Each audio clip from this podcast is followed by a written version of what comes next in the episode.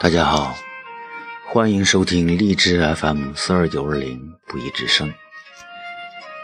今天给大家分享一篇英语小短文，Hang in there，永不低头。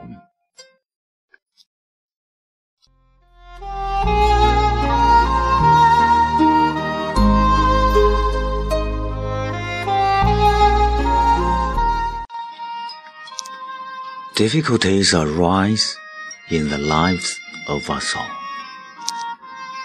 What is most important is dealing with the hard times, coping with the changes, and getting through to the other side, where the sun is still shining just for you. It takes a strong person to deal with tough times and difficult choices, but you are a strong person. It is courage, but you possess the inner courage to see you through. It takes being an active participant in your life, but you are in the driver's seat and you can determine the direction you want tomorrow to go in.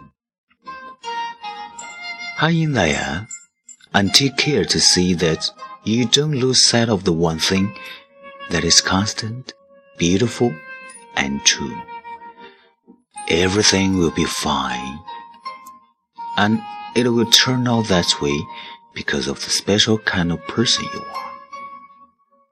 So, beginning today and lasting a lifetime through, hang in there. And don't be afraid to feel like the morning sun is shining just for you.